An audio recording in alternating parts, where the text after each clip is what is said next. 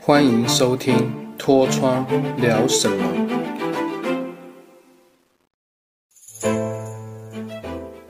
Hello，大家好，我是你的好朋友脱窗，欢迎收听《脱窗聊什么》第四集。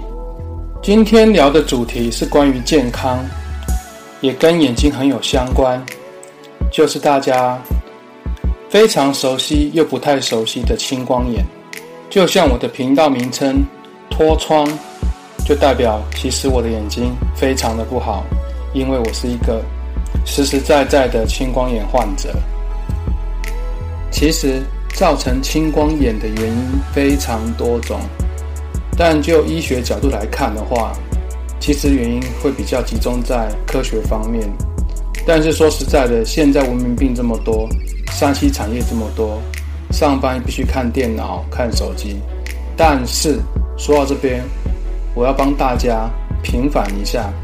因为现在科技跟工作实在是很难脱离手机、跟平板、跟电脑。那基本上眼睛要近视的几率其实相对会比较高一点。眼睛的疾病其实很多种，嗯，从最简单的就是角膜受损啊，或是视网膜剥离、黄斑部病变，还有大家最常听到的白内障。但基本上白内障是老人家比较容易得到，水晶体病变才有可能白内障。不过应该最棘手也是眼科医生最不想碰的，应该就是青光眼。网络上、书籍上，我包含眼科医生说的资料很多，大家都可以上网去查看看。那我大概简单说明就好，不要讲得太复杂。就是简单来说，眼球就像一个气球一样。如果在你的水晶体跟后面的睫状肌中间有一点点的水分，我们叫做防水，它会调节你的焦距，哦，适时会排出防水，控制这个气球的压力。但是，一旦这个防水的调节失当了，哦，排水道如果堵塞了，那很简单，这个气球就会一直胀大胀大，就所谓的眼压会过高。慢慢的、慢慢的，眼球眼压过高的话，就压迫到后端的视神经。那就医学角度来讲的话，就是视神经萎缩，就像是镜头跟电脑主机中间的线被压扁了、压死了。慢慢，你的可视区就会慢慢的萎缩变小。一旦发生了青光眼，没有马上跟进眼科的治疗的话，非常有可能会有失明的危险，而我个人的话，在六七年前，在上班的时候，我习惯准备开电脑的时候，我会看一下我主管的名牌。有一阵子就觉得很奇怪，视力慢慢变模糊了，主管的文字也慢慢模糊了，电脑荧幕里面的资料夹名字也开始看不见了，紧张了一下，跟太太。去看了一下眼镜行，以为单纯只是度数加深，换了一副眼镜。但是到了后期，越来越模糊，就觉得不太 OK。眼镜行建议我们去看一下眼科，结果眼科看一下眼底，测一下眼压，发现糟糕了，已经罹患了青光眼，蛮后期的状况，视神经萎缩了八九十。这时候就紧张了，四五年的治疗经验，非常的挣扎，也非常的痛苦，也从人生的谷底，慢慢的走向人生的道路。这段检查的过程，留到未来，我再开另外一集跟大家细细说明。今天这一集主要是想告诉，如果你只是刚刚发生青光眼的朋友们，不要紧张。我可以教大家一些简单的保健方式，让家大家可以妥善处理好你的青光眼，与它共存。首先，一般来说，现在的环境要完全脱离手机、电视是很困难的。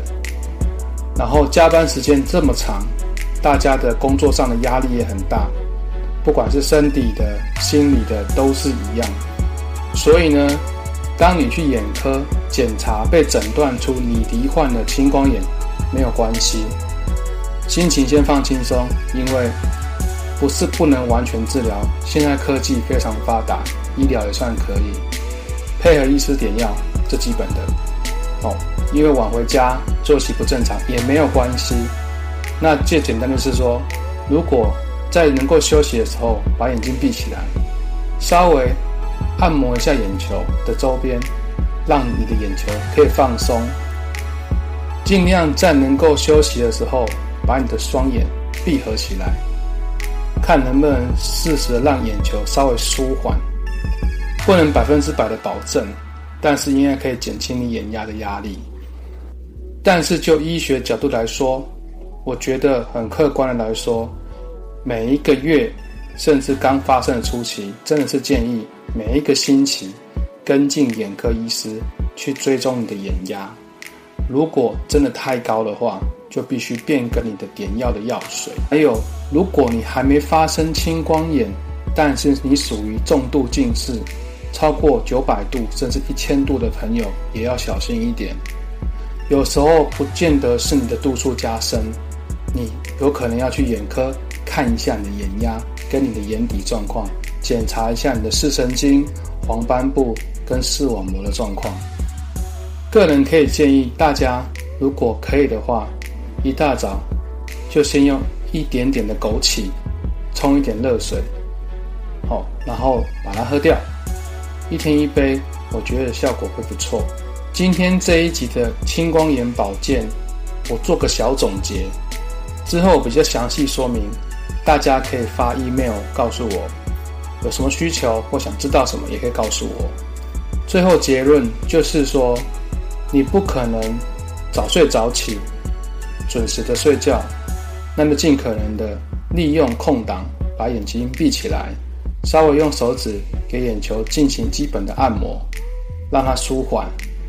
早上起床喝一杯温的枸杞水，搭配眼科医生的点药，配合定时检查你的眼压，查看眼底，照一下你的视神经状况。我相信基础的保护对于你的青光眼会有一定的作用。OK，这就是我们今天脱窗聊什么第四集的主题。我们下次见喽，拜拜。